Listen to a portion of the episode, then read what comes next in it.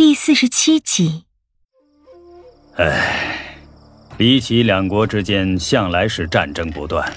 自大周建立，李齐两国封地确定，战争已延续数百年，两国打打停停却从未间断。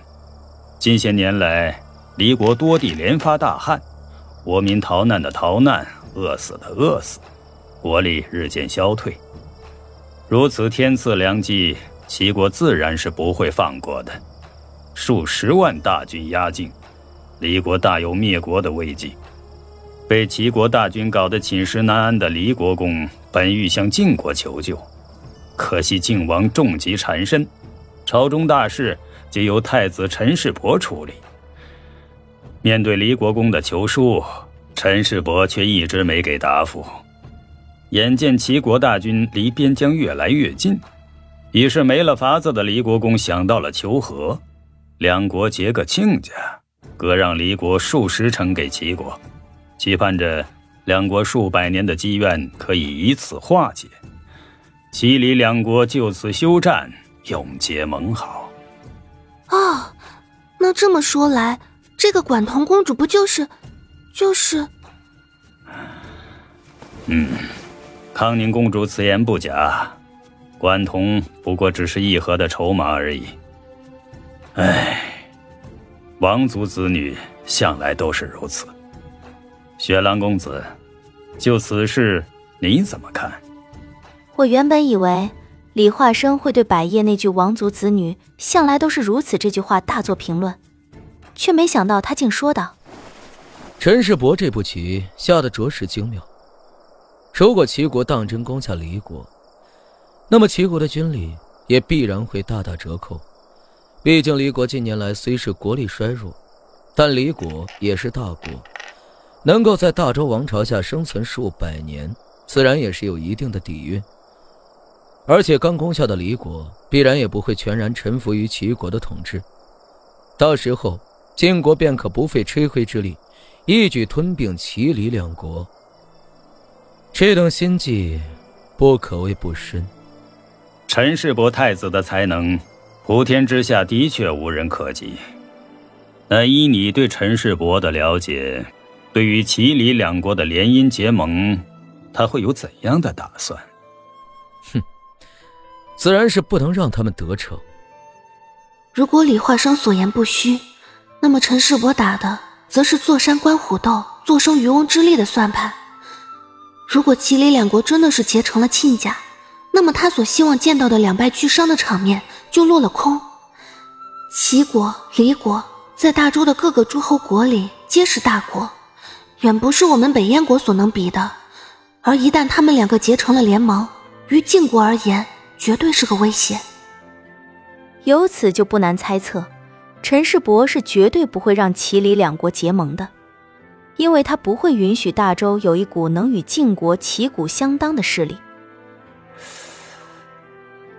呃，你我之间，倒也一样。伯业转过身，将手中的山茶花枝递给我，我笑着接过，拿在手中仔细端详。他已挪着步子走向石桌，端起茶杯喝了一口，拿起棋子，一边打量着棋盘，一边说道：“以公子高见，陈世伯会如何阻止齐李两国的联姻？”这个问题。想必你想的比我还要仔细吧？又何须问我呢？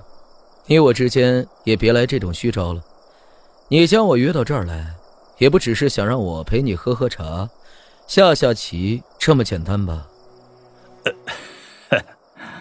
韩国目前的情况，公子也清楚。韩李两国是邻国，若是离国为齐国所灭之后，陈世伯趁齐国元气大伤之时。一举吞并齐李两国，那么接下来，他的矛头将直指韩国。韩国目前国力匮乏，伯业需要韩国周边在一定的时间里有绝对的安宁。你要我促成齐李两国的联姻？伯业没有说话，只微微点了点头。你就不怕齐李两国联姻之后？对你造成更大的威胁。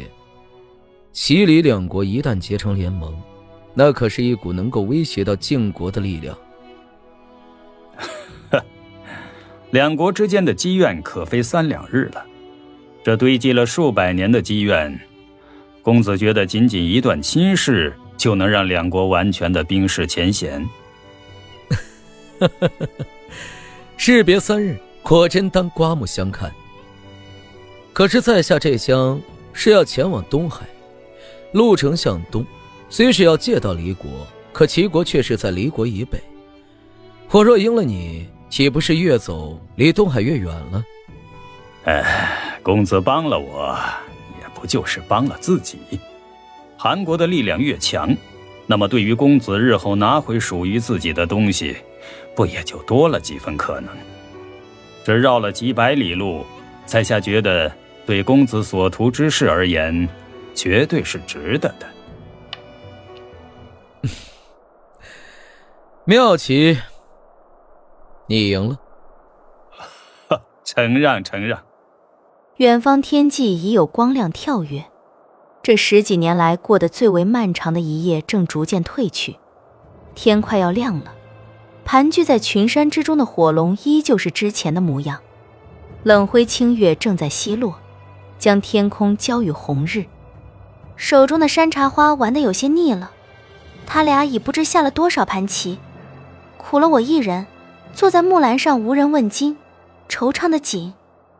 遥看天边月落日升，夜尽天明，晨雾薄薄袅袅，沉睡一夜的群山渐渐醒来，云雾半遮半掩，视线朦胧不清。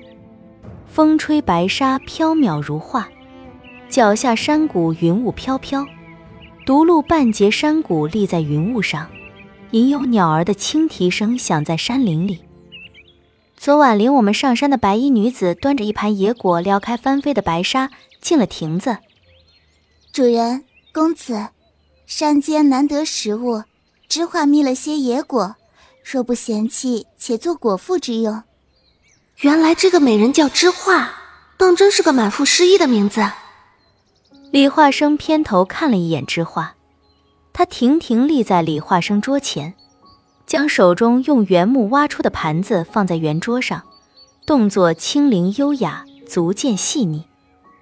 李化生嘴角抿出一丝笑意，颔首道谢：“有劳姑娘。”公子客气了。知画对李化生屈了屈膝，杏目柔情，顿现百媚横生的姿态。我将这一幕看在眼里，不禁感叹。同为女儿身，这样千娇百媚的姿态，我自认是做不出的。她拿了枚果子朝我走来，恭敬地递到我面前：“公主，可否尝尝？”“啊，好。不过这一枚果子可是不够的。”“嗯，啊，哦，那我再去寻些过来。”“嗯，快去吧。”“你就是将整座山的果子给他寻来，也未必经得起他一顿的。”说着，拿起盘子里的一枚野果朝我扔过来。你就忍耐些吧。哼，你又不是不知道我食量大。